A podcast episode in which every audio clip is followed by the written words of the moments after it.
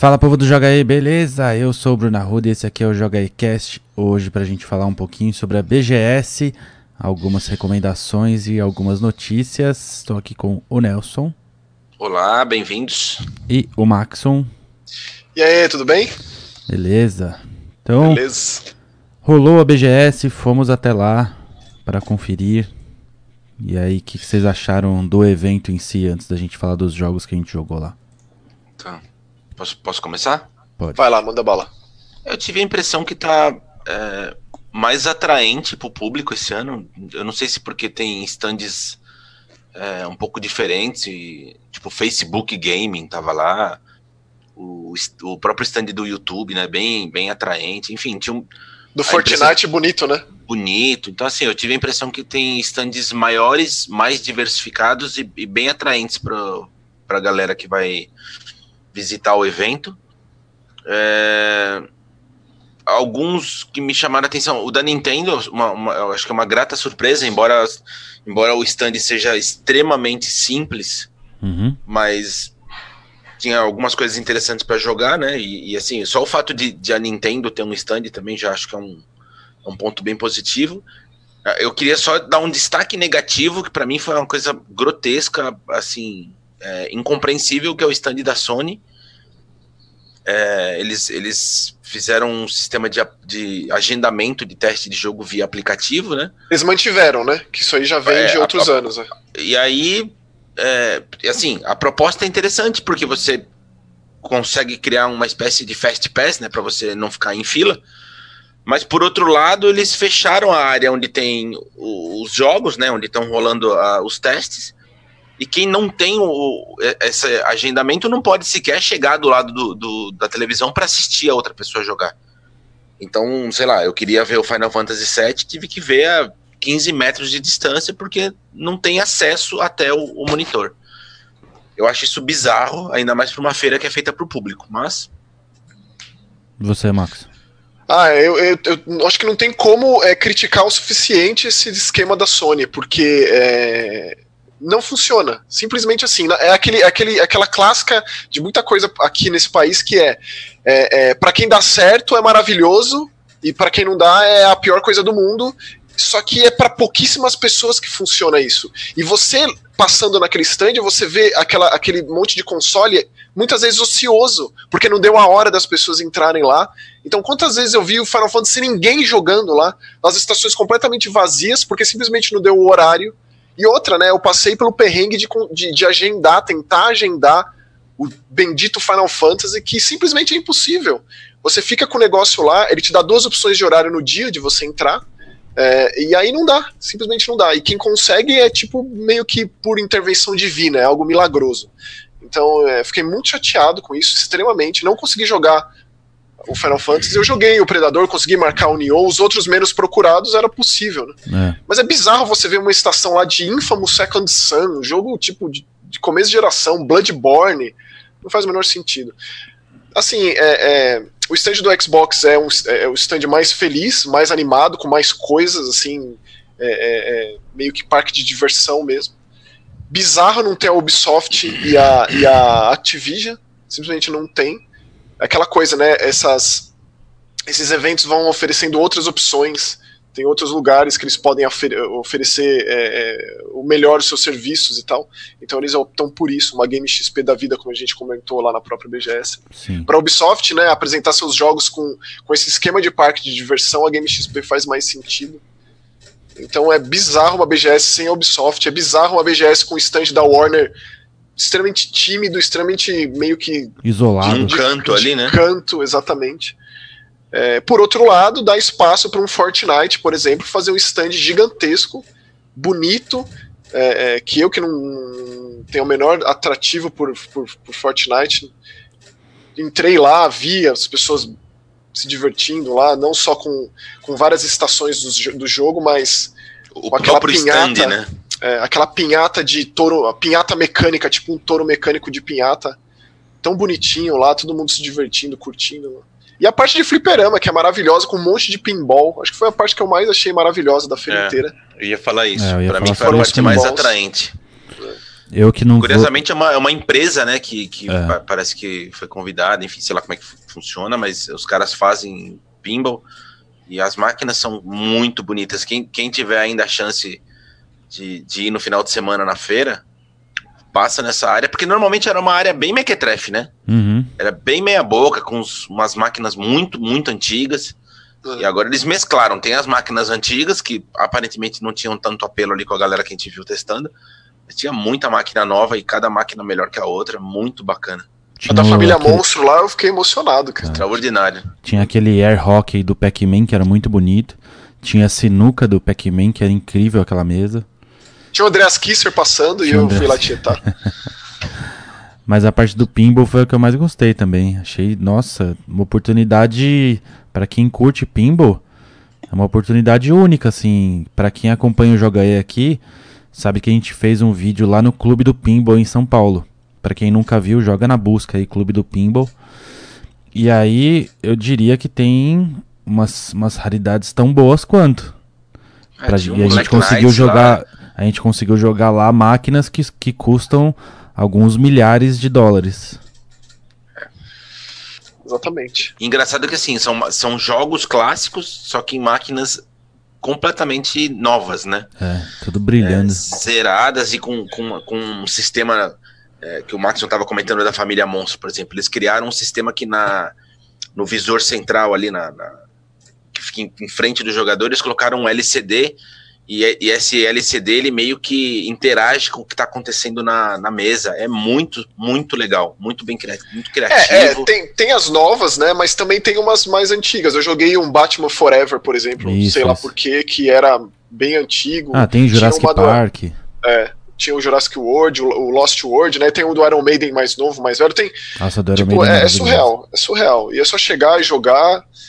É, tem aquela, aquela, aquele House of the Dead do The Walking Dead é, que você joga com a balestra do Daryl, novinha a máquina, bem bonita. Vários taiko, vários jogos de basquete. Tá bem divertida essa área mesmo.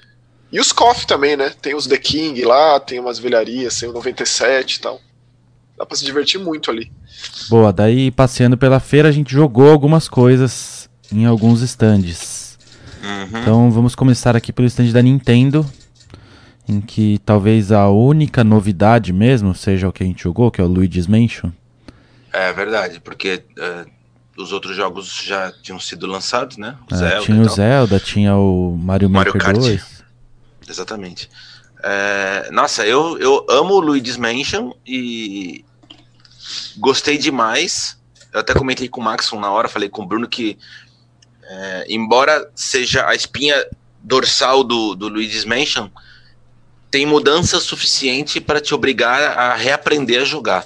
É, como a movimentação dele seja um, um, pouco mais ampla pelo cenário, um, é, quase que num cenário 3D, embora a câmera ainda permaneça lateralmente, né? Mas como você tem mais espaço de movimentação, para você controlar o aspirador é mais difícil. Então. Uhum. E, a, e, a, demo ali também não ensina muita coisa, né? Vamos ser sinceros. Ah, é bem rapidinho, né? Você já começa começando, não, dá, não tem aquela curva de aprendizado necessária, mas aqueles 5, 10 minutos ali que eu testei, eu ah, nossa, amei, amei de paixão. É, deu para ver ali em alguns momentos da demo que tem o lance de paredes escondidas, tem como você achar baú é. escondido. Então mantém o padrão da Nintendo de ah, o jogo é até que tranquilo para você acabar, mas para você fazer 100% vai ser aquela Muito desgraceira. Difícil, né? é. E, e algumas mecânicas novas, né? Que agora o lance de você bater assim o fantasma no chão para diminuir a, a energia dele, o Luigi que e tem Luigi tipo um fantasma, espectro é. dele, né? É, sai, sai, um fantasminha do Luigi assim pra você dele. resolver algumas coisas do cenário. Muito legal. É, o ectoplasma do Luigi. Meu Deus. É. Isso, é. Fazia. Eu acho que eu não joguei o Luigi's Mansion 2, então fazia bastante tempo que eu não jogava, mas eu gostei bastante também. Fiquei com as mesmas impressões. Tá eu tenho dois aqui, de 3DS. É, tem, um, tem uns puzzles bem legais já na demo, assim, de você fazer. Então, interessante, eu gostei bastante. Achei bem simpático. E a parte de Pokémon foi uma safadeza, vai. Ah, a parte de Pokémon foi minha decepção, com certeza, da BGS, assim. Parte jurava... de Pokémon que não tem Pokémon. É, eu jurava que ia ter Pokémon para jogar lá e tem uma parede verde para você tirar foto. E era isso. Hum. Triste. Bom, daí ah, eu, não joguei, eu não joguei nada da Nintendo, não, mas eu joguei. Eu joguei algumas coisas na Sony que eu acho legal falar, porque tem coisa que nem tem data ainda, tipo o jogo do Predador, né? Então, é, e aí, como eu dei uma chorada pro cara lá, ele. Espero que não tenha acontecido nada por conta disso. Eu joguei tanto de Predador quanto de Soldado. É, ele é desse esquema de jogo assimétrico, né? Do esquema da mesma produtora do Jason, a Euphonic. Uhum. É, e é bem diferente mesmo você jogar como Predador e como Soldado, até porque um é em primeira pessoa, o Soldado, e o Predador é em terceira, um esquema bem parecido com o Evolve mesmo. É, é, na selva, você tem os objetivos bem, bem, bem elaborados, como soldado, tem que ir até lá, tem que corromper uns arquivos, colocar um malware ali na, na, nos computadores no meio do mato, num cenário bem Predador 1, não sei se vai ter é, é, cidade como no Predador 2, ou no Planeta dos Predadores, como Predators lá, o do Robert Rodrigues e tal. Pode ser que sim, né? Pode ser que varie o mapa. Mas é um FPS convencional que você pode escolher classes, tipo tem o soldado, tem o franco atirador, tem o, o de escopeta, e como predador, pela tela de, de, de seleção ali, deu para entender que vai ter personalização do predador. É, o, o, raio laser, a garra, é, a visão de calor, a invisibilidade, tudo isso tá no jogo, eu pude usar. É bem confuso, assim, é, é, a princípio. Com o soldado é bem básico, o predador é muita coisa, ele sobe nas árvores de uma forma muito ágil. Eu fiquei um pouco perdido, não tive tempo suficiente para entender muito bem. É, e isso vem do jogo do Jason, né, do Dead by Daylight, do jogo do Jason. Esses jogos realmente eles dependem é, da sua paciência para você se dedicar ali, entender direitinho como funciona mas ele ainda precisa de uns ajustes finos ali, né? diria até que mais do que fino, assim. Ele pareceu bem bruto, brusco, assim, é, em alguns aspectos, exatamente. A movimentação ainda tem que melhorar muito do Predador. É, o HUD é, é, meio sujo, sei lá, é, tem potencial, até porque é, o monstro o Predador é muito legal, né?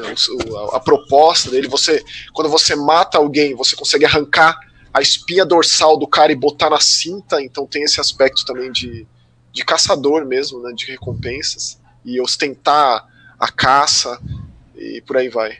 Sim, eu não vou dizer que foi divertido, foi divertido, é legal jogar com Predador. Mas eu já joguei com Predador outras vezes e foi melhor. Inclusive num jogo antigo lá do PS2, do Xbox, aquele Predator Concrete Jungle, que eu amava aquele jogo e te dava total controle do predador em fases, uma campanha e tal. Mas você vê como é, é, complicado, né? Você, ao mesmo tempo, disponibilizar um jogo que ainda está muito distante de estar tá finalizado, você corre o risco de criar uma impressão errada, né? Então, não tem nem data ainda, né? Então, tipo. Pois é. Mas, joguei, das, se alguém tiver mais dúvidas sobre especificamente o Hunting Grounds, aí o Predator, ficaria feliz em responder. Joguei duas partidas. E aí você jogou o Nioh 2 também, né? Isso.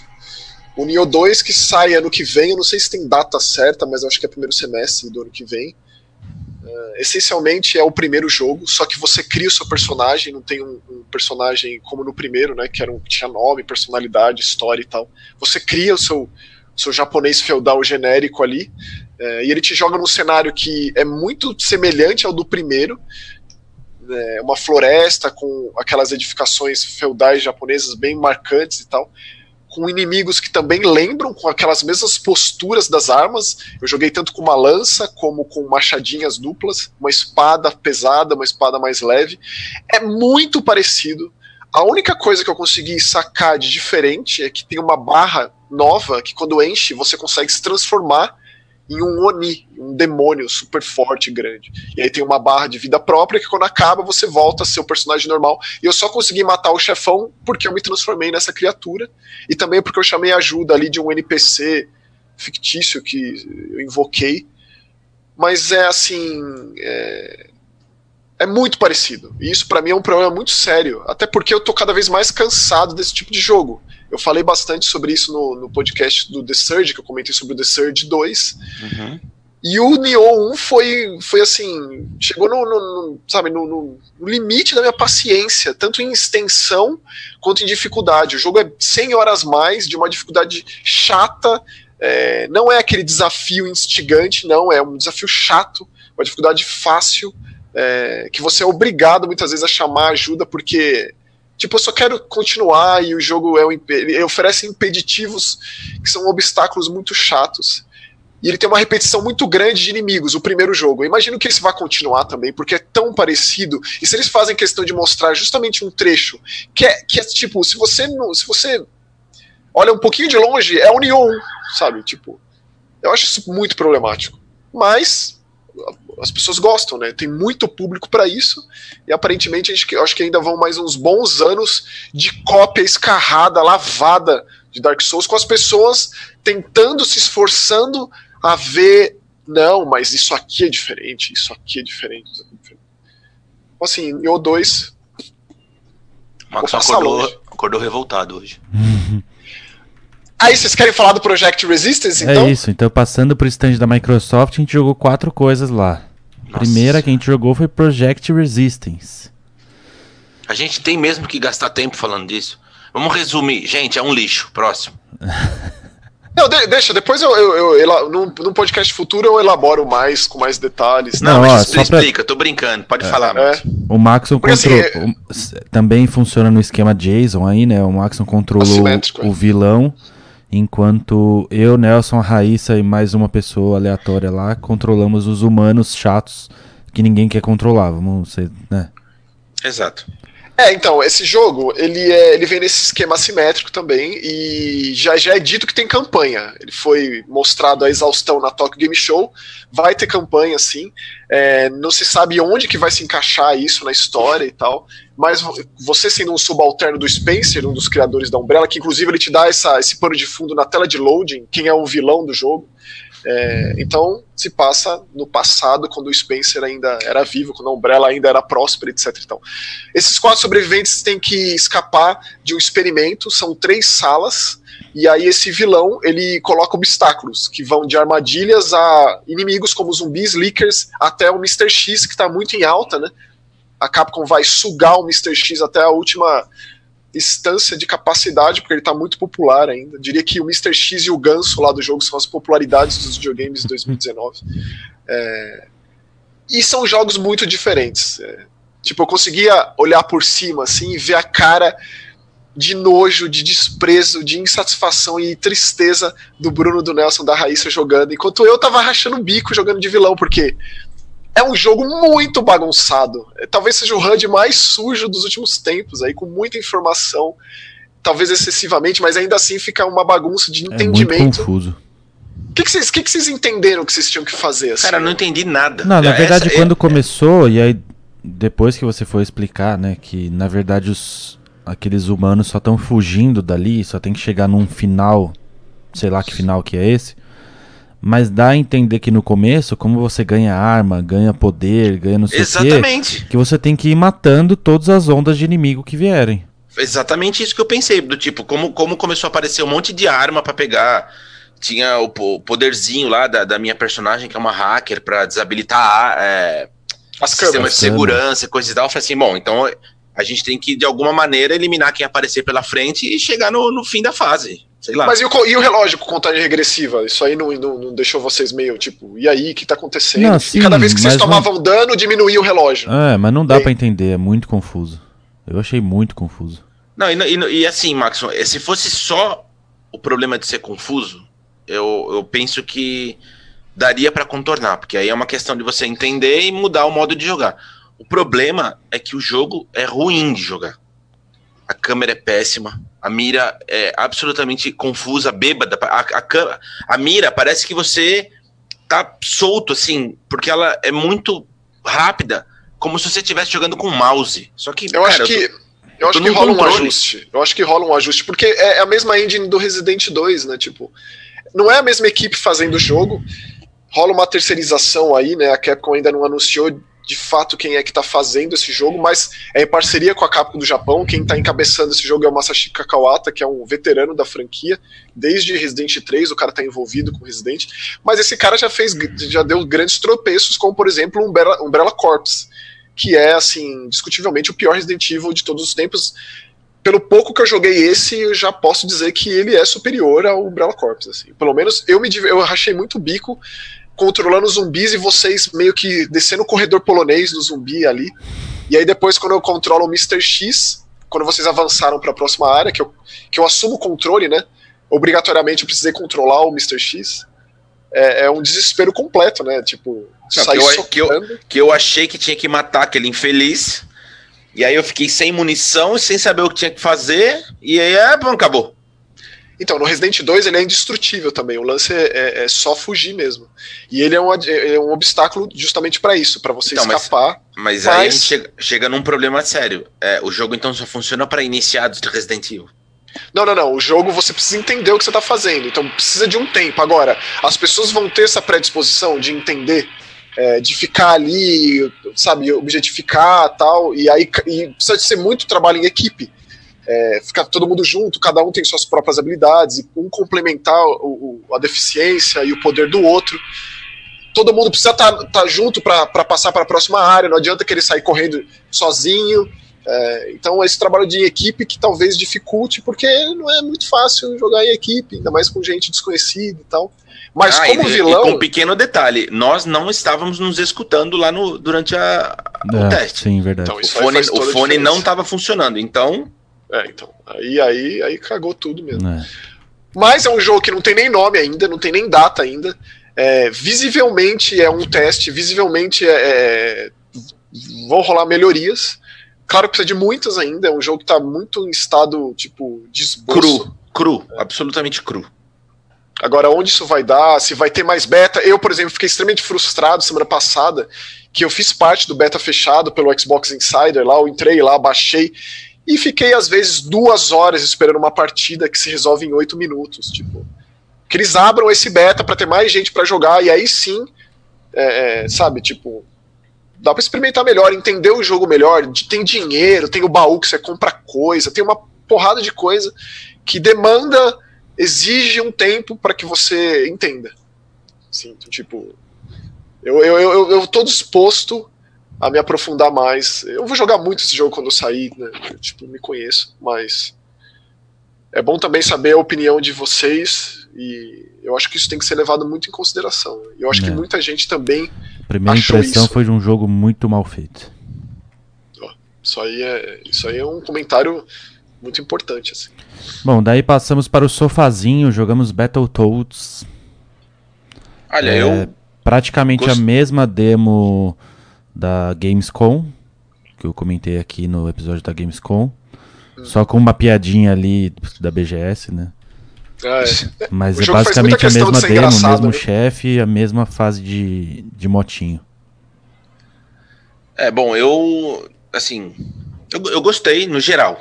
Achei. A arte é muito bonitinha, porque é bem exagerada, bem caricaturada, né? As expressões são bem é, exageradas, bem coisa de desenho animado mesmo. Eu, eu gosto disso. É, o combate é, é bem simplificado, né? Não tem nada de, Não. de diferente, nada que você fale, nossa, foi criado para esse jogo. Não, é bem, bem simples. É soca, chuta, é, pula e dá golpe no ar, e cada um tem ali o seu, seu golpe especial.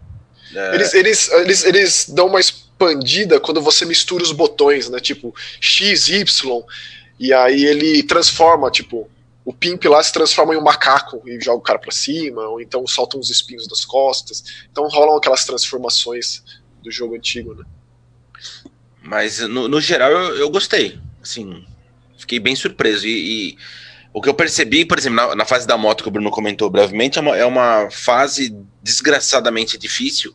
E ela fica ainda mais difícil no cooperativo, né? Porque você acaba se confundindo com quem tá jogando com você, e às vezes é difícil de, de ter o reflexo, de pular na hora certa, de desviar do obstáculo na hora certa. Eu morri um milhão de vezes.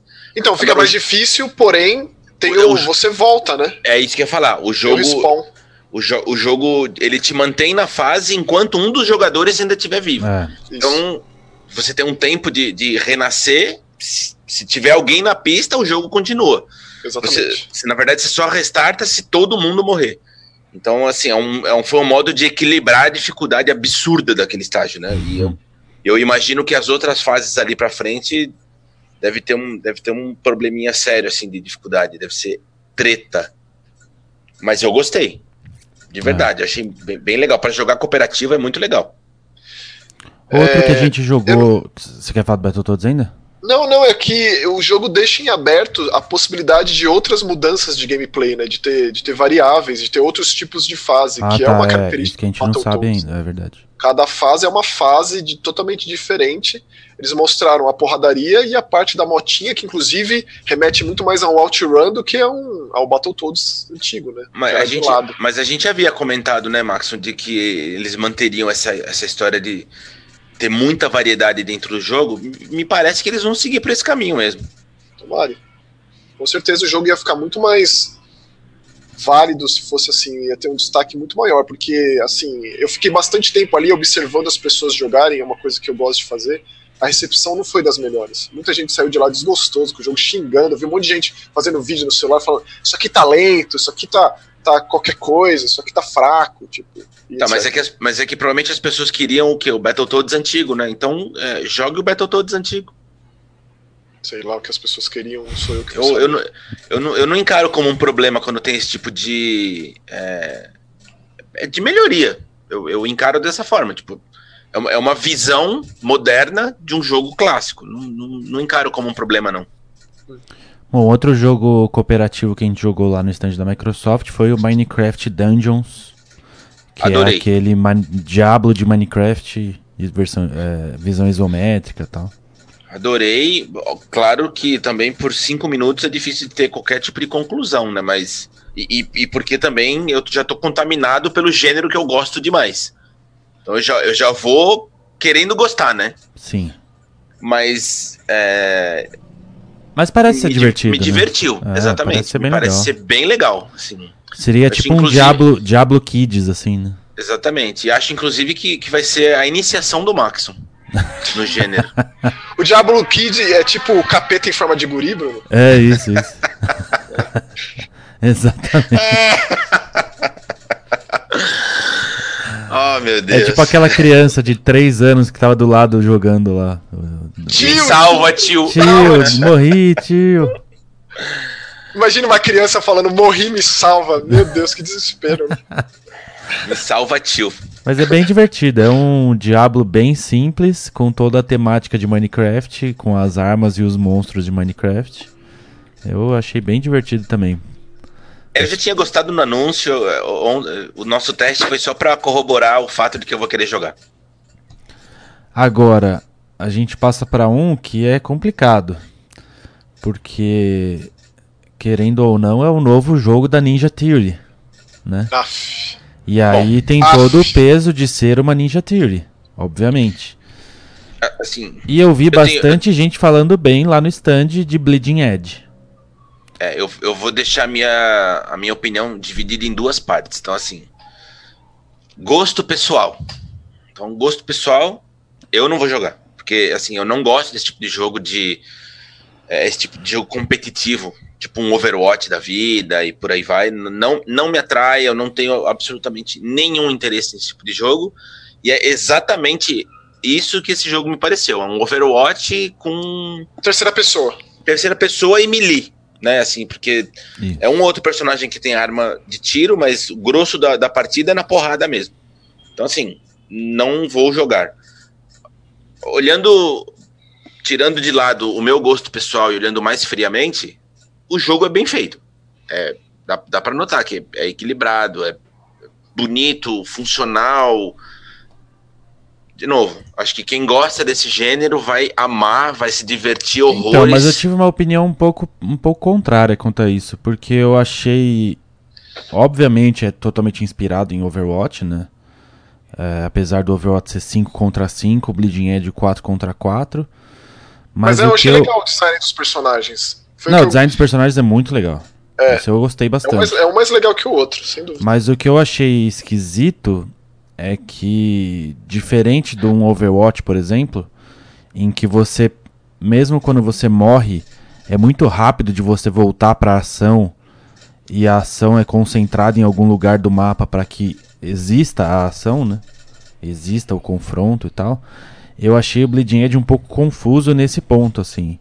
Então, quando você morria, até você voltar e andando até você chegar onde você tinha que chegar, às vezes já tinha acabado a briga, Às vezes só tinha uma pessoa. Uh, então achei a movimenta o mapa muito grande por ser só oito jogadores e a movimentação dos personagens muito lenta. É, eu escolhi uma personagem que era tipo uma mulher em cima de uma roda gigante e ela era lentíssima, super lenta. Tinha uma barra de vigor chata lá que toda hora ficava diminuindo e aí tinha que essa coisa de, de barra de vigor, pelo amor de Deus, cara, isso aí é um Sério, é, é, é, um saco, um saco. Quem não sabe fazer direito esse lance do personagem ficar cansado, isso é chatíssimo. E aí esse jogo tem isso. Para mim é só é, ponto é, negativo. O lance, a gente jogou, foi nós quatro a equipe, né? Nós três junto com a Raíssa e a Raíssa é muitíssimo viciada em Overwatch. E e aí, sei lá, lá pro meio da partida já tava muito chato, tipo, boring assim. Ah, Chega, né? falta muito ainda. Nada acontece, sei lá. É, eu assim, eu passo fortemente esse jogo, não, não me interessa em absolutamente nada nele. É, eu não ia jogar, não. Não tinha o menor interesse. Eu joguei porque vocês foram é, jogar. Eu, eu, eu queria para conhecer, para ter, para saber do que, que se tratava, mas quando, quando lançar eu vou passar longe. Maravilha. Mais alguma consideração sobre a BGS ou podemos ir para as recomendações? Bora. Ah, é isso. Tinha o Ori lá, mas era a mesma. É. É, né? O mesmo demo do, do, ano, ano passado, passado, por isso que a gente não vai comentar. Mas aguardamos profundamente, né? Com certeza. Um dos jogos mais esperados ali. Primeiro semestre tá pegando fogo. E eu acho que o Ori é mesmo nível de, de Final Fantasy, de Cyberpunk, honestamente. Tá no mesmo nível ali. Eu concordo. Bom, então é isso. Bora para as nossas recomendações. Então, começando com as nossas recomendações, Maxon, você tem uma lista considerável, considerável. né? Vou começar um monólogo. Vai lá, Maxon. Não, nada a ver. Se vocês quiserem me, interromper a qualquer momento, mas eu vou tentar ser breve. É muita coisa que eu joguei recentemente, eu gostaria de pontuar essas Beleza. coisas. Começando com um jogo chamado Ling A Road Alone. Aí eu fiz uma fichinha aqui para separar direitinho, dados e tal. Saiu para PS4 e PC de uma produtora chinesa chamada Xiaotaoqua Software. Nunca vi outro jogo desses caras. E uhum. ele custa 20 reais, 69 centavos no Steam. Mas tem a qualidade dos jogos chineses ou não? é, tipo isso. É, é um negócio complicado, né? Muita porcaria vem de lá. Eu acho que o, o, o Candleman foi um dos poucos que desses últimos tempos que realmente vale a pena. Esse Linger Road Alone, ele meio que fica no meio termo. É, eu odiei a princípio, mas eu insisti um pouco e o jogo foi me conquistando aos poucos. Ele é, tem a visão isométrica, ele remete a um Diablo, só que ele é extremamente minimalista. Você só tem uma arma e você só consegue dá um tipo de ataque com essa arma que desencadeia um combo e você consegue segurar isso. Ele tem os seus inimigos ali, os seus chefes, você não expande as capacidades do personagem, você só domina o sistema de parry dele, digamos assim. Que não fala parry já remete imediatamente a Sekiro, mas não, também foi a impressão que eu tive, né? Tipo, é ser um diabo simplificado, meio Dark Souls, aí isso aí fui desconstruindo, porque já fica com um monte de pedra na mão antes do jogo começar. Mas é um jogo que você tem que antecipar a ação do cara, do seu adversário. Então o cara vai te socar, por exemplo, um monge vai te dar um soco, e ele é, se passa na, num, num, período feudal da China ali e tal, num, num, ambiente de montanha com neve, é bem bonito o jogo, visualmente falando, ele tem os seus atrativos, e aí você tem que dar um soco, você tá segurando uma puta espadona assim enorme, você tem que dar um soco nele e quebrar o ataque dele. Então é, não é apertar o botão de defesa na hora que o inimigo ataca, até porque não tem defesa, mas você dá esse soco para desbalancear o cara e aí sim você dá dano nele. Isso com todos os inimigos, desde cachorros até é, é, é magos voadores, cachorro, é, até um monstro gigante com um rosto na barriga, com duas clavas, assim, e é assim que você lida, e você tem que meio que entender o que o inimigo vai fazer para você antecipar isso e aí conseguir socar ele, até porque é assim que você recupera sua, sua energia. Você, quando você desbalanceia o inimigo e bate nele, você recupera sua, sua barra de vida e o mesmo funciona pro outro lado também. O inimigo consegue te tirar da sua postura e aí recuperar a vida dele também. Então fica essa dinâmica que é um tanto cansativa. É, você chega num chefão, ele te mata rápido e você fala o que, que eu faço, e aí é só você antecipar o ataque dele Então, assim, eu acho que dá para dar mérito para esse Ling e a Road Alone, porque ele tenta, pelo menos, ele se esforça muito mais que o Nioh da vida, muito mais que um The Surge da vida, em criar um sistema de batalha novo dentro desse cansado esquema de RPG de ação, por mais que a câmera mude, por mais que ele, que ele tenha é, seja diferente por si só. E ele é baratinho, né? Então eu acho que quem é bitolado nesse tipo de jogo, é, por ser diferente. Só um adendo bem rápido, Max. É, semana que vem eu falo mais sobre isso, mas enfim. Tem uma matéria bem legal falando sobre o mercado chinês. Eu acho que até, até compartilhei com vocês no nosso grupo.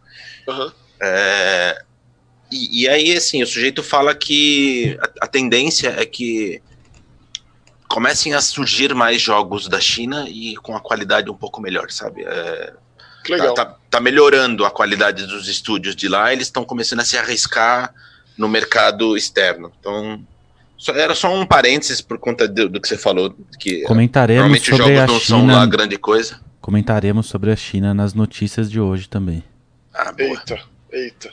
Bom, Mas, essa é a minha primeira. Mandou a bala na segunda aí, Max. A segunda é, é, é um, um, como se fosse um remake, na verdade é uma remasterização de um clássico total lá do Super Nintendo da Taito chamado Ninja Warriors, que ele vem de um Caraca. jogo mais antigo ainda, né, um jogo de mais de 30 anos, de 87, também da Taito de fliperama, que ele é uma espécie de evolução do Karateka. Ele, ele é um beat'em up, mas ele não tem profundidade, ele é só lateral. É, e esse jogo ele, ele recria, ele, ele, torna acessível, mais bonito, mais palatável o Ninja Warriors do Super Nintendo, lá de 94. É, ele custa 20 dólares, ele saiu para Switch e PS4, não é necessariamente um jogo barato. É, ele vem dessa, dessas remasterizações que a Natsumi tem feito, lançado por uma, por uma distribuidora chamada Inning Games. E a Taito ela é muito, ela é muito tipo, é um dos bastiões aí dos videogames, né? De Space Invaders, Darius e tal, é uma das grandes, dos grandes expoentes. E esse jogo ele é, um, ele é uma franquia, essa franquia Ninja Warriors, menos conhecida, mas que é legal ter um destaque agora. Esse jogo sai semana que vem, na terça-feira, é, porque ele é realmente divertido. E ele é muito mais profundo do que ele aparenta. É, você joga com três personagens, são ele, ele mistura o melhor dos anos 80 ali, ninjas e robôs, androids. então, tipo, é basicamente os anos 80 afunilado no mesmo lugar. É, e aí, nessa versão nova, que chama The Ninja Savers Return of the Warriors, ele tem não só novos modos de jogo, tipo um Time Attack, como dá para você jogar cooperativo, que é uma coisa que não dava, e dá para você escolher dois personagens novos também depois que você acaba a primeira vez, que modifica bastante. Os personagens são diferentes bastante. Porque, como eu disse, parece ser, ser é, um jogo. É, até certo ponto superficial, mas você vai descobrindo novas sequências, novas formas de arremessar os inimigos. Você descobre que esse personagem ele anda mais rápido agachado, aquela tem um pulo é, sobressalente, é, funciona mais de longe. É, é, é, bem legal, assim. É, tenho me divertido bastante com ele. Ele não é necessariamente fácil, ele é daqueles jogos que tem vida e continue. E se você morre a vida no chefe, você volta. É, e se você desiste de jogar, você precisa recomeçar, até porque você consegue só rejogar as fases que você já terminou. Então, se você quiser terminar as oito fases, você precisa começar a ir até o final. Claro que tem continue infinito e tal, não tem como se tivesse fichas infinitas. Mas é um baita jogo, cara. Tipo, o que já denuncia o grau de dificuldade, né? É, ele tem um modo hard. No modo normal, é possível. Tem personagens que tornam o jogo mais fácil, menos, menos fácil. Dependendo de quem você escolhe, tem personagens que eu, pelo menos, achei mais fáceis de jogar do que outros. Mas, porra, jogão. The Ninja Saver, Switch, PS4. Espero que saia para outras plataformas também. Legal. Mas por enquanto é isso aí. Boa, e a sua recomendação, Nelson? Ó, eu vou começar por um menor que honestamente eu, eu, nunca tinha ouvido falar e eu recebi o release e me chamou muita atenção a, a premissa do jogo. Chama Headliner 9 News. É, na verdade, é, é sobre um, um canal de, de televisão local e que você, você como protagonista, é o responsável por decidir quais notícias serão publicadas. Então, é Rapaz. essencialmente. Não, eu não vou dizer que você é um censor, não é bem isso, mas você é um seletor daquilo que vai ser publicado, que vai chegar até as pessoas. E... Que responsabilidade, hein? Exatamente. E aí, assim, É, a gente já viu muitos jogos em que as decisões interferem né, no, no, na história, enfim, na, na, na, narrativa. E esse é a, é a linha condutória do jogo. Tudo o que você decide em publicar ou não publicar gera consequências catastróficas, tanto na sua vida pessoal, quanto na sua vida profissional e quanto na cidade. Ou seja, você interfere diretamente na vida das pessoas. Ele é um jogo bastante simples. É, ele, ele tem essencialmente duas perspectivas. De quando você está no, no teu trabalho. Então você tem lá suas notícias que você aprova ou não. E aí ele muda quando termina o seu dia, né, a tua rotina. Você controla o teu personagem na rua, movimentação lateral. E aí, alguns personagens que você vai encontrar que vão discutir com você sobre a notícia que foi publicada naquele dia e tal, e o que aquilo gerou para ela, o que aconteceu. É, e aí você chega até a tua casa, que você tem um cachorro também, que você pode ou não adotar, que você encontra na rua o cachorro. E é claro que você é, adotou, né? É óbvio. E aí você dorme, começa outro dia, novas notícias, novas decisões, e assim vai. O jogo ganhou alguns, muitos uh, prêmios, foi indicado para vários outros, é, foi citado por várias, é, em vários uh, eventos ao redor do mundo, no Canadá, na Europa, enfim. E muito bem avaliado criticamente. Eu fui atrás de, de pesquisar quanto as pessoas é, gostaram e tal. As críticas são extremamente positivas. Ele está disponível para PC no Steam. É, e, e, eu estou jogando no Switch agora, que foi o lançamento recente. E, cara, é muito bom. Vou atrás, muito. com certeza. É então, assim, ele é, ele é simples, mas é um dos melhores jogos de tomadas de decisão que eu já vi, assim, em muito tempo. E ele se passa nos dias de hoje, Nelson, ou é de época? Não, é nos, nos dias atuais. Embora o jogo não, não seja claro quanto a isso, mas ele é, é moderno. Então tem todas as tecnologias aí de rede social, essas bobagens todas? Olha, cara, nas pessoas que eu converso e coisa e tal, tem gente com celular. Uhum. É, não, não entrou na, na, na minúcia das redes sociais, mas, tipo, trata de drogas sintéticas, por exemplo, sistema público de saúde ou planos particulares. Mas eu pensei é... que, tipo, por ser moderno, talvez toda essa, essa, essa, explosão das fake news recentes, isso aí talvez fizesse parte da narrativa de alguma forma. Então, é, Faz um pouco, né? Porque ah. exi exi existem, existem notícias que são, por exemplo, manipuladas, do tipo uma empresa que quer patrocinar a rede de, de, de comunicação que você participa. E aí, simultaneamente, tem pesquisas que essa, que essa mesma empresa está, está envolvida. E aí você tem que tomar cuidado com aquilo que você vai autorizar ser noticiado. E aí você tem as suas decisões morais, do tipo, o que, que é melhor? Você perder o patrocínio dessa empresa ou você cuidar da saúde pública, por exemplo? Noticiar um incêndio no hospital, assim. E aí, assim, no dia seguinte, você vai levar uma rabada, porque as suas decisões afetam também a sua empresa. Pô, é muito ser, legal. Tinha que ser o jogo do primeiro semestre de jornalismo, né? É o jogo, é o jogo do capitalista, exatamente. É o jogo do pequeno capitalista proletário que vai responder a alguém. Demais. E você, muito bom, Marcos? vou atrás certamente.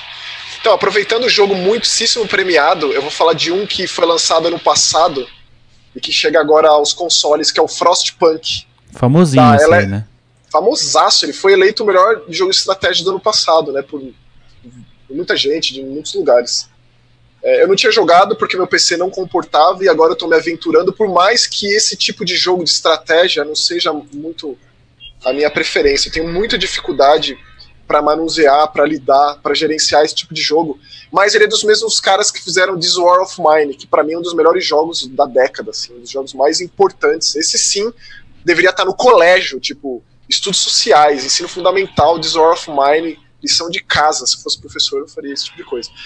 Esse Frostpunk ele tem uma premissa muito pesada também, mas que não, não conversa tão diretamente com, com a realidade mais próxima de qualquer pessoa. Todo mundo já leu, já ou viveu ou, ou, já assistiu guerra de alguma forma, civil ou as grandes aí da história da humanidade. Esse é mais fictício porque é como se, é como se não, né? A, o planeta foi acometido por um, uma grande nevasca que meio que quase apagou o Sol e as pessoas vivem é, é, é, em função de, um, de reatores criados, no caso aqui, pelo governo britânico. Então você precisa gerenciar recursos, madeira, carvão e tal, é, e manter as pessoas vivas, alimentadas e não, não morrer de doença, de, de, de frio e por aí vai. Então ele é extremamente profundo em todos os aspectos que, que, que, eu, que eu comentei aqui. Desde você criar leis do tipo doen, doentes terminais, você descarta, como você enterra as pessoas, você vai fazer um funeral, ou você vai simplesmente jogar na neve. Tudo isso é uma questão e acaba é, influenciando de forma geral no, no, na esperança, que tem uma barra de esperança e tem uma barra de descontentamento das pessoas ali. É barra pesadíssima esse jogo. É, e ele chegou agora aos consoles pretendo me dedicar porque ele é exigente ao extremo e assim, a exemplo de outros jogos de estratégia levados a consoles ou nascidos em console como um Halo Wars da vida, ele foi bem adaptado sim. É claro que é sempre mais prático, funcional, você tem tudo de mais fácil acesso quando você joga no teclado e mouse um jogo desses, mas ele tem os atalhos suficientes para que você consiga manusear a coisa e não seja frustrante. É, você consegue passar o tempo para frente, deixar mais lento para que você consiga analisar e tomar as decisões mais friamente. E tem todas as expansões também. O jogo ele foi muito premiado, como eu disse, né? E foi lançado vários capítulos que estendiam o jogo e tá tudo na versão tanto de Xbox quanto de, de PS4, não saiu para Switch. Não sei se o Switch dá conta desse jogo não. Mas sei lá, vai sair o Witcher 3 pro Switch, né? Então, é, e a faixa de preço é uns 60 paus assim. Tipo, mais ou menos. Show. Então, e esse próximo, Mutazione? Esse Mutazione é um jogo que ele é um, ele vem nessa linha de adventures simplificados, né? Ele tem um estilo gráfico que me atrai muito porque ele não tem contornos nos seus desenhos, os personagens não têm a, a protagonista que é uma adolescente, no caso, não tem rosto, mas Mutazione é uma cidade, uma ilhazinha isolada que há 100 anos um meteorito caiu lá e aí os sobreviventes sofreram mutações. E essa ilha virou, ficou meio que a, a, a, parte da sociedade, e esses mutantes criaram sua própria sociedade, que deram o nome de Mutazione. E nessa cidade vive o avô da nossa protagonista, que ela não fala, não conhece. Teve aí uma briga familiar e ela ficou afastada desse avô e ele tá prestes a. tá, tipo, moribundo nos, nos, nos últimos dias da vida e ela resolve ir até lá para amparar o avô nos últimos momentos da vida e é demais esse jogo, cara. É gostoso de jogar, é um jogo que, apesar dessa premissa de morte, né, uma coisa meio pesada, ele é meio leve, é legal conhecer essas pessoas bizarras dessa cidade, esses mutantes dessa cidade, os animais também sofreram mutações, e é legal como a, adolescente ela lida com certa naturalidade com pessoas mutantes, assim, com pessoas estranhas, bizarras. Então. Ele, ele é todo quase todo, né, focado em texto, e ele está bem traduzido para o nosso idioma, que é uma coisa que indie é meio loteria, né? Tem jogo indie que é terrível a tradução, vergonhosa, tipo Google Translator pior, e tem jogo indie que tem ali uma localização, um OC, é, interjeições, e é o caso, porque realmente faria diferença você entender ou não o texto. E aí você vai aí uma rotina de manhã, tarde, noite, dá ali o, a, o remédio para o seu avô, é, conversa com ele, interage com as pessoas da vila. É, a sua família tem muita, muita importância nesse lugar, tem um histórico aí. E aí tem uma coisa legal do jogo que você coleta sementes e você cria o seu próprio jardim, e aí você pode ficar relaxando no jardim, ouvindo música, to toca umas músicas. É um joguinho bem divertido, bem diferenciado, já de bater o olho você já sente. E ele saiu para Steam, PS4 e Apple Arcade. Custa R$ 37,99 é, e ele é de uma produtora chamada Die Gut Fabrik, que eles fizeram outro jogo que eu joguei bastante chamado Sports Friend, que é um jogo que saiu de PS4 faz uns anos, um jogo de esporte bem inusitado, bem diferente. Então, assim, recomendo, de verdade. Esse Mutazione é especial. Show. E a sua segunda recomendação, Nelson? É, saiu recentemente pro. Engraçado, né? É, você pensar num, num jogo do John Wick, ah. instantaneamente você. Se alguém me falasse, ah, vai sair um jogo do John Wick, para mim, na, na, minha cabeça, seria um jogo de tiro, ou em, em primeira ou terceira pessoa, violento ao extremo, coisa e tal. Seria tipo Mas, o ET, o ET 2, né? né? e curiosamente, a, a Lionsgate não queria é, embora eles quisessem expandir o universo do, do, John Wick, eles não queriam que o jogo fosse simplesmente um caça-níquel. Né, do tipo, ah, faz qualquer coisa aí pra gente colocar um John Wick na, no título e, e vender qualquer porcaria. Eles. eles é, a ideia, a proposta é que fosse alguma coisa que expandisse a história, mas que tivesse qualidade e que fosse criativo. Né? E aí, o sujeito que, que, que se interessou, foi convidado, enfim, é o mesmo cara do Thomas Rosalone, que o nome dele é Mike, Mike Beach, Hell. É isso aí. É Beach Hell ou Bitel? Eu acho que é nome artístico esse Beach Hell aí, né? É. Bom. E aí os, o cara criou um jogo do John Wick é, de, de estratégia. Olha que coisa curiosa, né? Que também, em princípio, eu torci o nariz, mas quando você começa a jogar, você vê que funciona muito bem. Ele, ele, o, o Hex do, do, do título, é, o nome do jogo é John Wick Hex. E o X tem a ver com, com justamente esse sistema de estratégia que é baseado em jogos de tabuleiro, jogos de estratégia de computador de, de guerra, que, que, cuja, cuja movimentação do, é, pelo mapa ele se baseia em pequenos hexágonos né, conectados. Então, é, você não consegue dar um comando para o jogador andar, por exemplo, do ponto A ao ponto B. Você depende do, da tua visão do mapa, daquilo que você está enxergando e de como esses hexágonos estão conectados. Parece complexo falando, mas na hora que você está jogando faz sentido. E o jogo ele, ele é bem é, intuitivo nesse sentido, sabe? Mas daí na hora é, da, mas daí na hora do tiroteio é turno ou é ação? É, é, é turno e assim tem uma barra que fica na parte de cima da tela te dizendo qual é a ação que você executou e em cima de cada vez que você vê um inimigo na, no, no mapa, em cima dele, você sabe se ele te viu ou não. Quando ele te vê, é, ele, né, ele fica vermelho e em cima da cabeça dele vai aparecer um tempo, hum. que normalmente é muito curto, dois segundos, e aí começa a decair esse tempo. Esse é o tempo de reação para o inimigo te acertar. Então você tem que tomar uma decisão com base nisso. Por exemplo, você pode rolar para trás do inimigo, e aí esse tempo vai aumentar, porque ele vai ter que ter ação de virar para você. É, você pode tomar.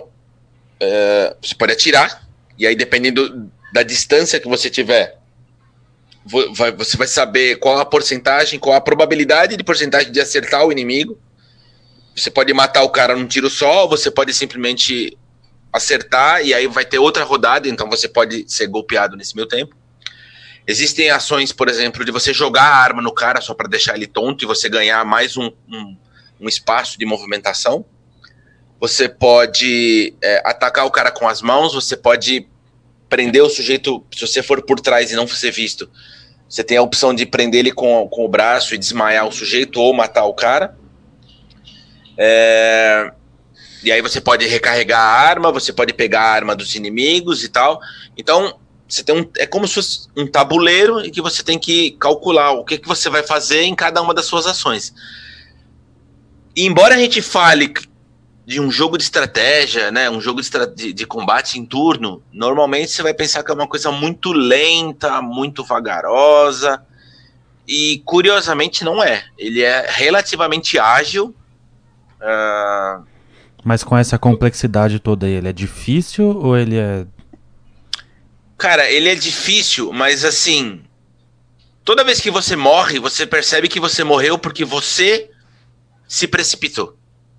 Ele não é difícil porque os caras são mais rápidos do que você, ou porque as armas são mais fortes do que a sua. Não. É você que procurou por um caminho errado. Do tipo, é porque você tá jogando com o John Wick, né, pô? Exatamente. E assim, você, você se colocou numa situação é, que facilitou a vida dos inimigos, entendeu? Se você é, tomar cuidado e, e, percorrer o mapa de uma forma correta, o jogo não fica difícil.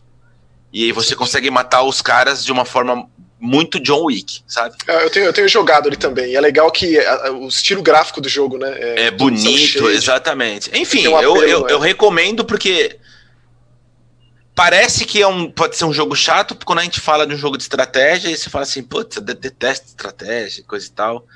Mas experimenta. Experimenta, porque é um jogo muito legal, muito acima da média. Eu diria é... que foi bem usada essa decisão, né? Porque Não foi? Funciona, é gostoso de jogar. Terceira pessoa ali, um jogo de tiro com cobertura. Seria, seria o óbvio, né? né? Aí os caras escolheram com certeza o caminho mais diferente. É o, me, o, o, absolutamente menos óbvio. E, e, funcionou e é muito legal, cara. Muito jogo bonito e tal. E, enfim, para quem curte John Wick, eu, eu acho que vai gostar, de verdade. Porque eu tô gostando. Eu, eu, eu estou surpreso comigo mesmo, sabe? E é exclusivo da Epic Game Stores. Né? Exatamente. Vamos dizer também. E aí, Maxon, seus últimos dois de hoje? Ó, minha saideira de hoje são os dois que eu tenho jogado e gostado mais dessa leva recente, que é o Daymare 1998. Esse jogo, quem é fã de Resident Evil sabe bem que é, que é aquele projeto dos fãs de uma produtora italiana chamada Invader Studios, é, que eles estavam fazendo aquele, aquele jogo aquele jogo de fã de Resident 2, o remake de Resident 2, que muita gente comentou há uns anos, inclusive eles liberaram uma demo e aí a Capcom se aproximou deles para então, vamos conversar, não é bem assim, né, não sei o que, não sei o que lá. Aí eles pegaram tudo que eles criaram ali e fizeram o seu próprio jogo, Daymare 1998, que ele é essencialmente um, survival horror assim bem feito. É, é claro, ele, ele é um estúdio indie, poucas pessoas, e ele é muito ambicioso graficamente falando. Ele é, ele é muito acima da média, assim, para um jogo dessas proporções. E aí, por conta disso, ele tem lá seus trancos e barrancos que comprometem eventualmente, tipo. É, ele tem um sistema de menu extremamente lento. Eu não consigo entender por que, que ele é tão chato, burocrático no esquema de menu dele. E ele também tenta reinventar o esquema de, de você ter que colocar as balas no pente você, caso você recarregue a arma rapidamente, você joga o pente no chão, você precisa pegar de novo, precisa de uma forma mais, mais compassada, colocando as balas ali, para criar uma tensão extra, com certeza, mas que ficou. É uma dinâmica meio, meio chata, é, é mais, é mais um problema do que realmente um, uma tensão a mais. Você joga com um soldado numa cidade que um vírus está se alastrando pela cidade, as pessoas estão sendo contaminadas. É bem o básico da história, mas se você se prontifica a ler os arquivos, a estudar o jogo um pouco mais, você vai vendo que não é simplesmente uma cópia de Resident Evil como parece ser.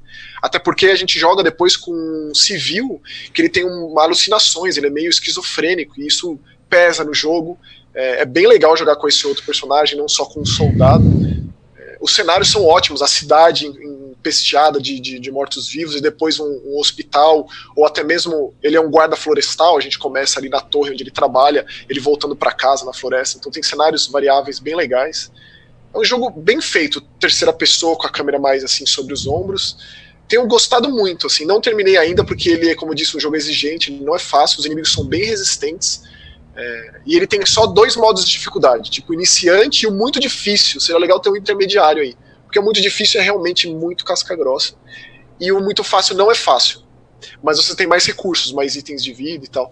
E ele tenta, assim, umas coisas do tipo: se você usa muito uns itens de cura, o personagem ele fica é, meio contaminado, digamos assim. E isso modifica como você joga, o desempenho do personagem. Então ele tenta algumas ideias que não são muito bem executadas, mas pelo menos ele tenta.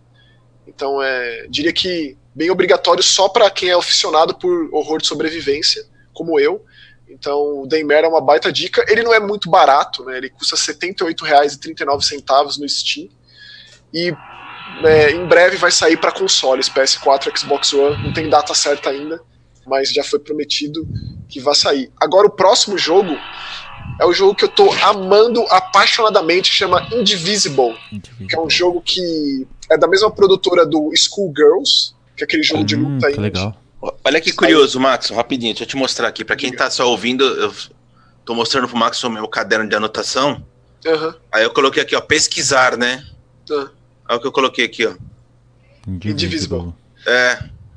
O, o, esse Tamarim aí é um jogo que eu espero muito também, porque ele é um plataforma 3D muito bonitinho, né? Também tô, tô esperando muito. Então, esse jogo ele foi anunciado em 2015 e só saiu agora, então, muito esperado.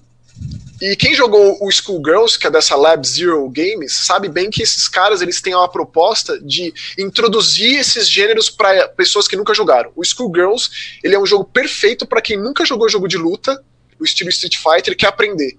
Ele tem, ele tem o tutorial mais inacreditável que eu já vi em um jogo de luta. Ele é simplesmente uma aula de como você joga esse tipo de jogo, que pode ser muito é, é, é intimidador para alguém que não está acostumado. Então eles têm essa proposta e o Indivisible tem essa proposta, mas para RPG. E ele abraça, assim, sem, sem titubear, assim, de uma forma muito prestando uma, as homenagens devidas ao Valkyrie Profile, que é um jogo de RPG da Enix, lá do primeiro PlayStation, depois teve uma continuação de PS2, que tem um sistema de batalha absolutamente próprio e esse jogo ele conversa com isso. Ou seja, cada personagem da batalha é um botão.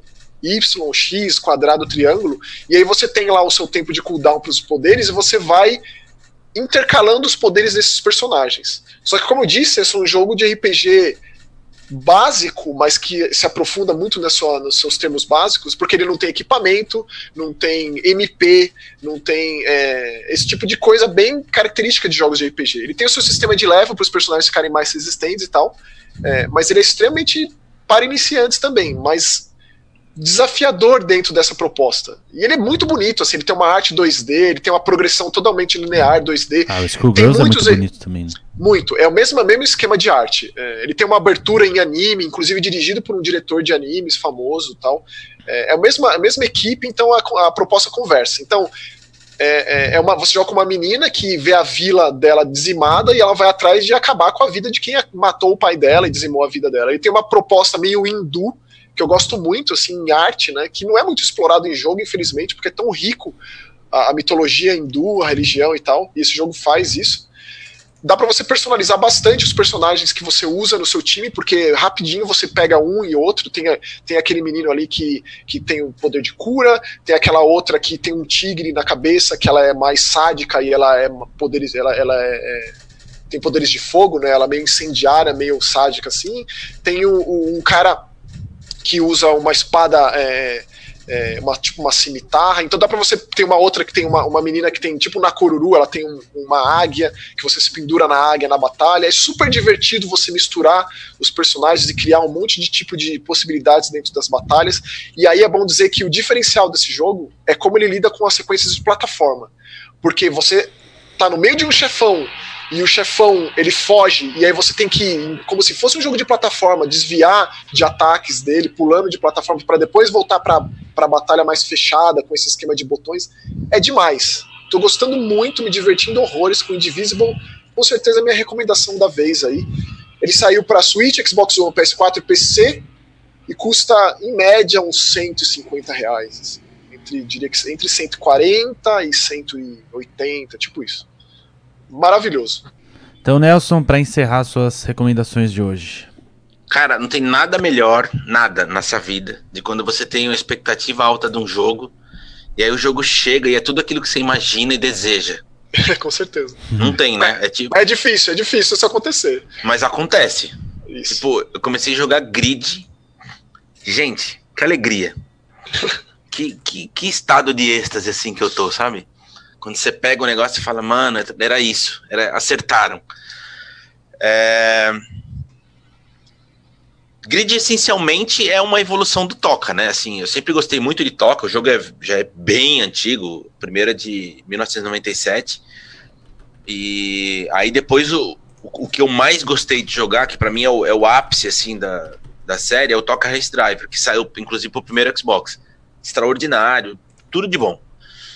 E embora os outros não sejam ruins, né? Nunca, nunca foi tão bom, tão gostoso de jogar quanto o, o esse esse Toca de 2002. Aí a série virou Grid, é, também gosto, inclusive joguei recentemente em 360 de novo. É, mas ainda faltava, sabe, aquele temperinho do Toca. E parece que dessa vez os caras acertaram na mão, cara. Assim, é, eles conseguem, para quem, quem curte jogo de corrida, para quem acompanha, é fácil de se identificar. É, é um jogo que consegue mesclar de forma, meu, genial. O arcade, que é um jeito de simplificar a partida e deixar com que mais pessoas se divirtam, com uma pitadinha só de simulador. Assim, quando eu digo uma pitada, é é o fato do carro se espatifar e voar pedaços para todo lado. Porque assim, ele não tem a pretensão de ser um simulador, ele não é um simulador, e se você só joga simulador, passe longe.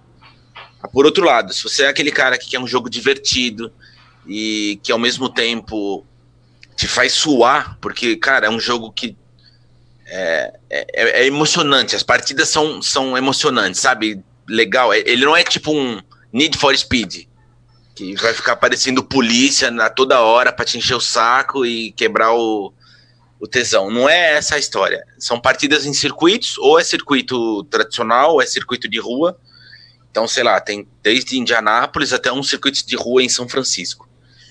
É, e, e, outra coisa que é muito legal, que para mim faz uma diferença gritante nesse tipo de jogo, é que tem um monte de modalidades diferentes. Então, assim, você pode começar jogando em categorias de turismo já logo de cara e participar de vários torneios de turismo se você quiser, mas você pode simplesmente selecionar um outro tipo de torneio, sei lá, de fórmula. Tá disponível já de cara. Você pode correr onde você quiser, do jeito que você quiser, é, sem, sem essa exigência de ficar participando de milhares de torneios, de milhares de provas, até habilitar o carro, até habilitar a modalidade, isso, aquilo, outro. Não ele já é, é simples nesse ponto, sabe?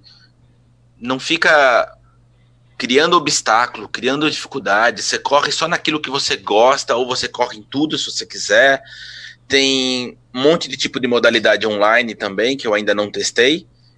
Mas se você é da época de, de, de, do primeiro Play, da época do primeiro Xbox, se você curtia a toca, se, se, se você sentia saudade daquele tipo de jogo, é, pode ficar feliz, porque Grid traz aquela atmosfera deliciosa, sabe, em que os carros são controláveis, ao mesmo tempo eles são leves, então do tipo, você pode fazer curva de lado com um V8 australiano, sabe? Tipo, beleza. Não, você não vai se espatifar no muro e o jogo continua sendo divertido da mesma forma. É, é muito gostoso. E sem falar que é lindo. É tipo muito bonito. É para rivalizar tranquilamente com Forza, com Forza Horizon. Tamanha beleza desse jogo. É, é surreal, assim. Eu vi que ele então, foi feito com consultoria do Fernando Alonso, né, também. Tem, tem uma, uma das modalidades, inclusive, que é dedicada a ele. São várias provas de fórmula é, acho que é, chama Fórmula Alonso, se não me engano, uma coisa assim. E aí são várias, várias disputas que tem a ver com ele. Enfim, é sensacional o jogo. Eu não tenho. Eu não consigo achar defeito. É isso. É, já que não teve Forza esse ano, né? É. Então vem Nossa, diversão total. Lembrando que são jogos absolutamente distintos, tá, Max? Mas é isso. É, eu não consigo captar isso aí. Para mim, jogo distinto de carro é Gran Turismo e Mario Kart, assim. Não, não. É, tem muita diferença. É, é, seria mais ou menos como eu dissesse pra você: todos os Final Fantasy são iguais? Ah, aí pegou pesado, hein? Não são, né? É, é por aí, é isso, é isso. Tá. Então é isso aí, agora bora para as nossas notícias. Então, nossa primeira notícia de hoje foi que recentemente a Wired, que é aquele site americano, uh, fez uma entrevista com o Mark Cerny, revelando alguns aspectos do PlayStation 5, inclusive a sua data de lançamento, data de lançamento, que seria no final do, do ano de 2020. Mas uma janela, uma né? janela, né? É, é o Holidays americano ali, né? Ou seja, próximo do Natal, o Ano Novo. Ou seja, estamos a uns 13, 14 meses do PlayStation 5 e da nova geração. E do Scarlet, né? E que do vem, Scarlet tipo... também. Uh, então ele deu alguns detalhes, alguns que são mais óbvios do que outros, né? Então, processamento gráfico melhorado, suporte ao Ray Tracing, que é aquele uh, melhora do, dos gráficos 3D. Uh, é, Na verdade, uso é, é, de tem a ver com, com a iluminação. O Ray Tracing? É. É... sistema de iluminação é, de, reflex, de, de, reflexo, na verdade, do tipo, se tiver um vidro, ou, você vai conseguir enxergar o que, o que seria de fato refletido nesse vidro. É, é uma coisa bem insana. Já existem placas de vídeo hoje em computador que fazem isso, né? Isso. Aí Homem-Aranha su... disso aí. Ah, o suporte ao SSD, que também era uma coisa bem óbvia. É, mas ele comentou duas coisas que eu queria destacar aqui. Uma delas é o novo sistema de instalação que vai ser implementado no PlayStation 5. Então, eles vão usar discos de 100 GB, né, discos de Blu-ray de 100 GB. E a instalação vai ser necessária, porque o SSD é muito mais rápido do que o leitor do disco, né? Ou seja, o Red Dead 2 no PlayStation 5 seriam dois discos também, porque a versão de PC não estava pedindo 150 GB de, de HD para instalar. É. e aí, só que aí você vai ter uma seleção maior na hora de instalar o jogo. Então, Achei por bem exemplo, legal isso. É, você vai instalar um Call of Duty, por exemplo. Você vai poder escolher, não, eu quero instalar só o multiplayer. Ah, então o são... Gear 5 fez isso. Sim. E aí, isso vai ser nativo para todos os jogos do PlayStation, pelo que deu a entender. Vamos ver se isso vai funcionar de fato, né? Porque a gente vem aí de uma característica furada que no anúncio do PS4 um dos, um, do, um dos grandes lances era justamente esse. Ah, você está instalando o jogo, determinado ponto você consegue jogar. Isso é a maior e todo mundo sabe da que geração. não existe. É. Você consegue ver menu, aumentar e diminuir o som, mexer no brilho. É uma safadeza isso aí. Então, né, tipo, né, é isso. E aí ele comentou alguns detalhes do controle também. Isso me chamou bem, atenção. É, me deixou bem curioso também. Você queria destacar alguma coisa específica? Ah, o PlayStation é. pena, ele tem, ele, ele, tem gatilhos terríveis desde sempre, né? Desde que ele é. inventou isso no DualShock 3, ele não consegue incorporar um gatilho que preste. É, eles estão prometendo, eu não sei se no gatilho, eu não entendi exatamente como é que vai funcionar isso, eu li a matéria, hum, me parece um lance meio de ficção científica, mas eu, eu queria testar. É, o controle vai identificar o, o lugar em que você está no jogo, por exemplo, se você está se movendo na areia. Então ele identifica isso e, e cria a sensação na sua mão é, com a mesma dificuldade como se você estivesse na areia. Se você estiver andando na água, seria a mesma situação. Então ele, ele descreve que é, um, é uma espécie de, é, como se fosse um force feedback tátil. É, né? o, o, o, jogo tentar pra, passar para a mão do jogador a mesma sensação de acordo com a superfície. Eu fiquei muito curioso com isso. Ah, né, só vou te falar, cara. O próprio DualShock 4 tem uma porrada de, de, de funções que ninguém usa. Ninguém usa nada, desde o, o, o volume ali, a, a, a relação eu, da luz. Eu não falei que vai funcionar, eu falei que eu tô curioso. Então, eles anunciam se, esse monte de se, coisa. Fun se funcionar, é uma das coisas que me chamou a atenção. É, o Mas cara falou que testou, ele testou até o Gran Turismo Sport com essa função aí de poder sentir o asfalto e sentir a lama e ele falou que realmente você sente no controle isso, né? Também não Então, eu não duvido, eu não duvido que o controle tenha isso. Agora, vai ser aquela, aquele fogo de palha. Os primeiros lançamentos do console, a primeira janela, vai fazer uso dessas coisas. Eu lembro muito bem o, o, o Second Sun do Infamous, que você chacoalhava o controle e fazia o barulho da latinha de tinta, como se você tivesse realmente. Ninguém mais usa.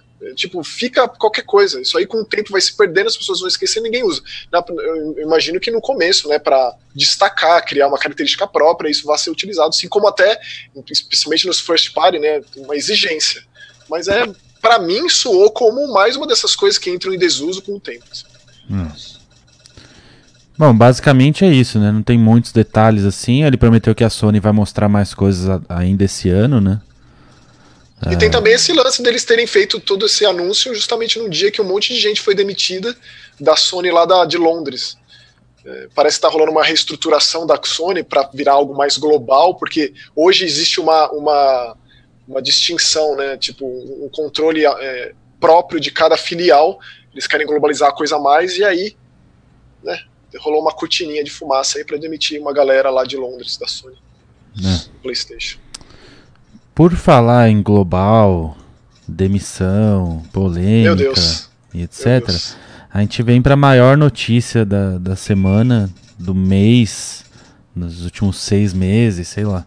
Com certeza que é toda a polêmica envolvendo a Blizzard, o banimento do jogador profissional de Hearthstone e a China. Então, uh, o jogador Chung NGY, que é um jogador profissional de Hearthstone de Hong Kong, ele estava jogando um campeonato oficial da Blizzard e em uma das entrevistas, ele declarou apoio aos protestantes de Hong Kong, as pessoas que estão clamando por democracia e tudo mais lá em Hong Kong. Uh, e aí ele foi banido das competições oficiais de Hearthstone por conta disso, com a desculpa de que, segundo as regras, não é permitido fazer nenhuma campanha política nos campeonatos da Blizzard. Acontece que esse fato, obviamente, se tornou um problema global, em que pessoas e governos estão se declarando contra a Blizzard, obviamente. Porque pelo fato de ser inadmissível você é, simplesmente é, banir uma pessoa das suas competições oficiais só porque ela emitiu uma opinião política, seja ela qual for, certo? Inclusive, uma notícia de ontem, dia 10 de outubro, aqui do DNM, é, a headline diz que grupos de funcionários deixa a Blizzard após polêmica com manifestações. Nossa. E aí, inclusive, tem uma outra matéria da Vice em que mostra é, para quem já, já viu matérias sobre ou para pessoas que já visitaram a Blizzard lá em Irvine, na Califórnia, eles têm uma estátua de um orc gigantesco lá na, na porta do estúdio, né? E que tem o, os lemas da empresa é, cravados em volta dessa estátua. E aí os funcionários foram lá e tamparam alguns desses lemas, que é o pense globalmente ou todas as vozes importam. E aí, Excelente protesto. E, e os funcionários da Blizzard continuam fazendo protestos em volta dessa desse orc lá. E Mas parece o clima que, é um... que tá lá dentro. É, Nossa, então... para, daí tá terrível. E parece que é um problema meio que insolúvel, assim, né? Porque ficou claro que a Blizzard baniu essa pessoa para não ir contra os interesses financeiros comerciais. e comerciais chineses, já que é o segundo maior mercado da Blizzard. Qual que é o primeiro? Estados Unidos. Olha, eu vou, eu vou dar uma curiosidade aqui para vocês, muito breve, tá? É, vocês lembram do filme do Warcraft, né? Isso. Hum. É, é um, um, dos raríssimos casos em que o filme arrecadou menos de 100 milhões nos Estados Unidos, foi precisamente 47,4 milhões, e arrecadou mais de 100 milhões na China. Ou seja, Warcraft não foi um fiasco absoluto, embora tenha dado prejuízo, mas poderia ter sido muito pior se não fosse a China. Então a gente percebe que é, esse banimento não tem a ver com opinião política. É uhum. absolutamente nada a ver com isso. Né? Isso aí é conversa para boi dormir. O que de fato acontece é interesse comercial, nada mais além disso. Tipo, é uma empresa que está muitíssimo preocupado em não perder dinheiro no mercado que para ela, ela nada de braçada. Eu fico imaginando se isso, com a Blizzard é isso, com aquela empresa de Taiwan que lançou aquele jogo Devotion, a... e aí que. Você lembra então, disso? Tem um, tem um pequeno outro parênteses, Max, é, só muito rápido. A Tencent, se não me engano, que é, uma, é possivelmente a maior empresa de, de software na China. Eu acho que é, é a maior. Ela é acionista da Blizzard. Sim. Ela tem, ela tem uns 4 ou 5% da, da, das ações da Blizzard. Então, assim, gente, a gente começa a perceber que o problema é muito mais embaixo. Não, inclusive, né? só, só para só pra mostrar como esse problema também não é exclusivo é, da Blizzard, tá rolando todo um movimento aí do basquete americano, da NBA, com a China também. Pelo mesmo motivo.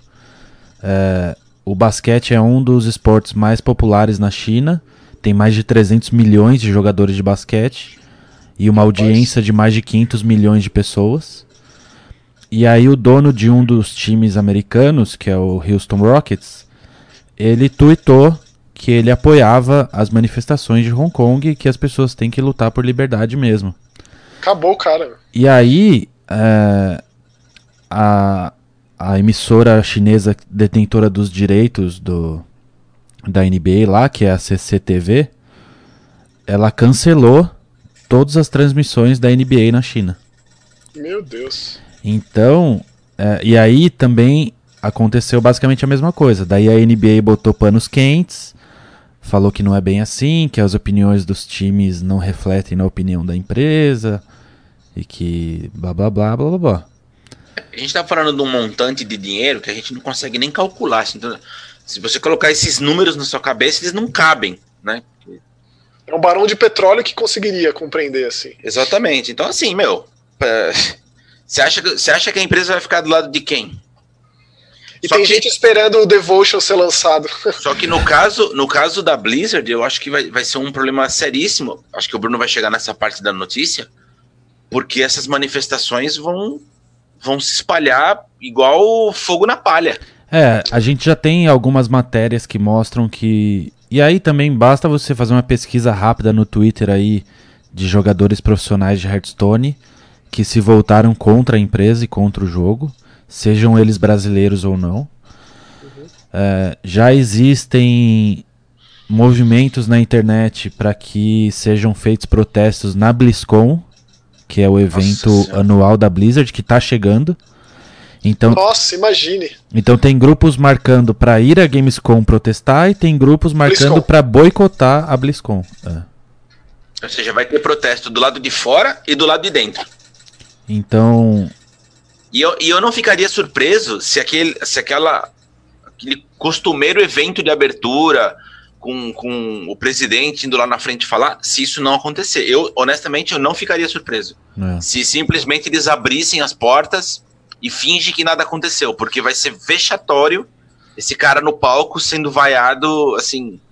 Com certeza. É... E é o que vai acontecer, e eu acho que vai acontecer, se não for ele, vai ser alguém, seja quem for, mas uma bucha de canhão, né? Bota é, é, é, já tá marcado por isso, já tá marcado. Seja lá o que for o que acontecer, essa BlizzCon já tá marcado, já tá com essa mancha aí para sempre. É, eu tava conversando com uma das pessoas do, da indústria aí na, na BGS, é, e é uma das não vou falar quem é, mas uma das coisas que ela disse é que o mais triste disso tudo é que é, por mais que a gente saiba como o capitalismo funciona e etc., a gente ainda tem a impressão é, de que algumas empresas não funcionam assim. A gente tem a glamoriza glamorização de que a gente não esperaria uma coisa desse tipo vindo da Blizzard, por exemplo.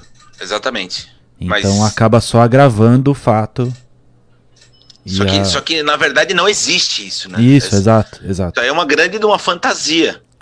Tipo, as empresas não estão preocupadas com ninguém, esse papo de ah, eu amo a comunidade, eu amo o família, fã. Não, filho. tudo substituível. Ele tudo. ama tua, ele ama a tua carteira, entendeu? É isso que ele ama. E é assim tenso. vai ser até o fim dos tempos. É tenso, triste e nada mais verdadeiro.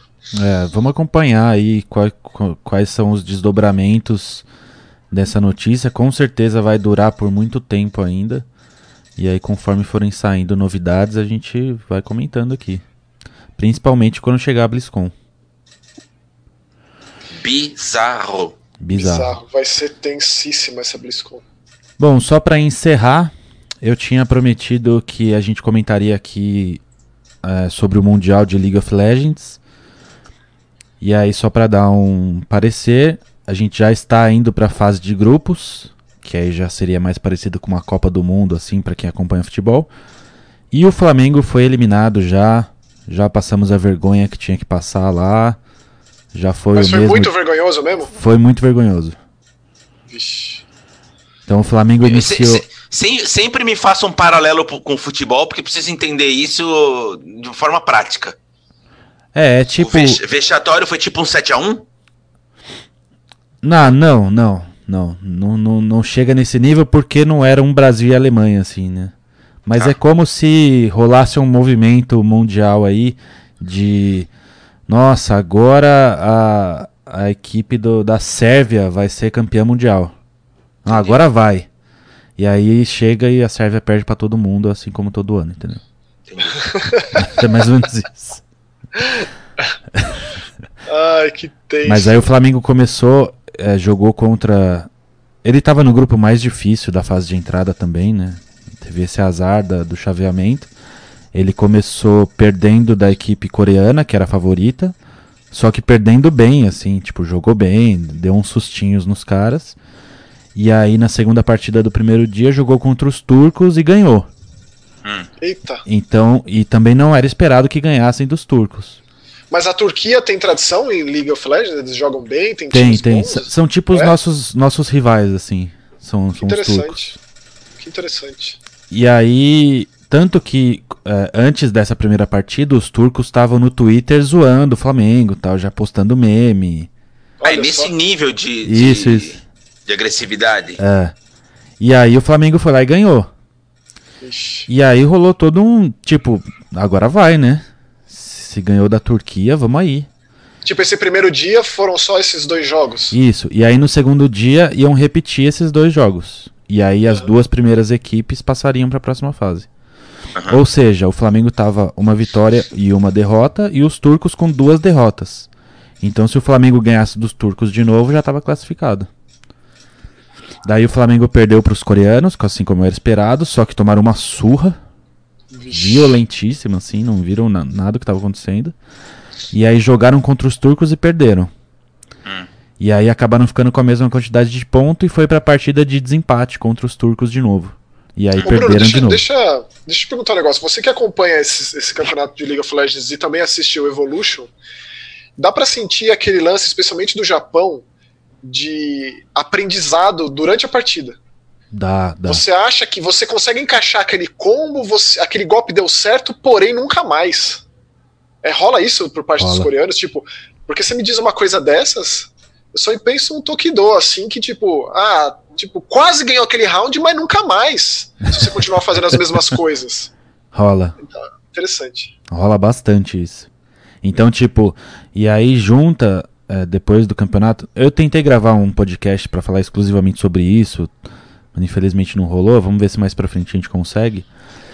Mas a entrevista do principal jogador brasileiro, que é o BRTT, depois da eliminação, deixou claro de que o brasileiro não treina. A gente não treinou o suficiente. E aí? Sim, mas não tem, não é pago para isso, não tem a, a equipe, a tem, casa, tem tudo. fica psicólogo, tem, tem. Né? Só que, que é aí isso, ele mano? deixou claro de que, então, a gente não treinou, não treinou, não, não, não, não tem condição Nossa, de jogar assim. assim? É. Não, mas é, tudo bem, que é óbvio que eu vou, vou, perguntar uma coisa aqui que não tem como responder, teria que o sujeito me responder. Mas o, o que acontece é tipo, é mais um oba-oba? Ou os caras têm tanto compromisso profissional do tipo com patrocinador, com evento, com sei lá o quê, que não sobra tempo na agenda para que eles façam aquilo que de fato eles deveriam fazer? E aí chega na hora do vamos ver, acontece isso. É, daria então, para dizer? É, talvez entre um pouco disso também. É que, por exemplo, fazendo um paralelo com o Evo, vamos supor um, um, um Street Fighter V da vida aí. Se você é um cara é, que joga só com um boneco, é suficiente. Você consegue ir pro Evo, jogar só com o Ken, por exemplo, e ganhar Evo. Não tem esse, esse problema. Só que no LoL, é, são mais de 100 bonecos. Então, e eles são divididos pelas rotas, pelas posições. E aí, o que gerou um problema maior é que os brasileiros sabiam jogar muito bem com um ou dois. Foi o que deu a entender nessa entrevista. Só que na hora de escolher os bonecos que os times escolhem, existe uma fase de banimento, em que os times vão tirando alguns bonecos que eles acreditam que sejam fortes do outro lado. Aí tiraram justamente aqueles que os brasileiros sabiam usar. Isso, e aí basicamente é, eles, eles meio que sacaram que estava acontecendo isso e eles botaram os brasileiros para jogar com bonecos que eles não eram tão bons assim. Mas isso é muito crítico, Bruno, porque isso é uma regra do jogo. É como se isso. a pessoa não entendesse a regra do jogo. Isso, isso. E não só, então é. Posso estar falando uma grande bobagem, mas considerando que eles são profissionais, eles deveriam saber jogar com todos. Isso, mas aí a, o, o lance da entrevista. deve ser dificílimo. Mas o lance da entrevista que ele, que ele falou foi justamente nesse ponto. Que é o que o pessoal chama de Champion Pool, né? Que é a sua gama de heróis que você consegue jogar num nível profissional. Uhum. E aí ele, ele, tipo. Ele falou na cara, assim, tipo, ó, tal pessoa do nosso time veio com uma Champion Pool ridícula e aí não tem como fazer. Ou seja, ele, ele atribuiu a culpa, apontou Sim. o dedo e falou: é culpa. Ah, velho, sério? Rapaz. Sério, foi, foi tensa, foi uma entrevista bem tensa. Que isso? Porque assim, você citou o Ken Como, isso é a possibilidade. Mas a pessoa que se prontifica a jogar só com um personagem, ela sabe jogar contra todos os outros. Esse é o lance. Ah, sim, também. Esse é o grande lance. É você saber como jogar com quem contra o Dalsin. Que é, É, mas totalmente é que- diferente do Guile. Mas é que imagina etc, que etc. imagina se no Street tivesse a possibilidade de fazer um banimento cada jogador assim. Já seria um outro jogo totalmente diferente assim. Mas, de novo, Bruno, isso aí é uma regra do jogo. Isso Sim, aí sempre claro. foi assim, não é? Claro, sempre foi assim. Aí é, aí é bem crítico, porque sim, sim. ninguém ficou, ninguém foi pego de surpresa, entendeu? Não existe surpresa em jogo. Logo, Smash não é jogo de luta. Não existe surpresa nesse tipo de competição. Porque, assim. por exemplo, só pra vocês terem uma ideia, tem um, um campeão que o, esse BRTT, que é o atirador do Flamengo, ele é muito famoso por ele. Inclusive ele tem tatuagem desse campeão, etc. Tipo, é, é o campeão dele. É, daí rolaram. Esse time turco ficou fazendo memes, zoando o fato dele, dele só jogar com esse campeão e etc. Aí eles não baniram esse campeão. Aí ele foi lá e pegou, atropelou os caras. E por e que, aí- que eles não pegaram? Tipo, Não, mas aí é aquilo que você falou. Tipo, ó, funcionou uma vez. vamos testar, né? Mas na segunda não funciona mais. Dá só esse gostinho de, de vitória, essa alegria, né? Nossa, E é que isso. tenso, cara. E aí Que o Brasil tenso. mais uma vez passou em branco total, assim. Que tenso. Bizarro. Aí estão na fase de grupos e até o dia. Bom, exatamente daqui a um mês é a final do Mundial. Aí a gente conversa mais sobre. Maravilha. Beleza? Fechou. Então a gente fica por aqui. Manda aí nos comentários do youtube.com.br JogaITV sobre os jogos que a gente comentou aqui. Se você foi na BGS, o que, que você jogou lá. O que, que você acha de toda essa polêmica da China e da Blizzard.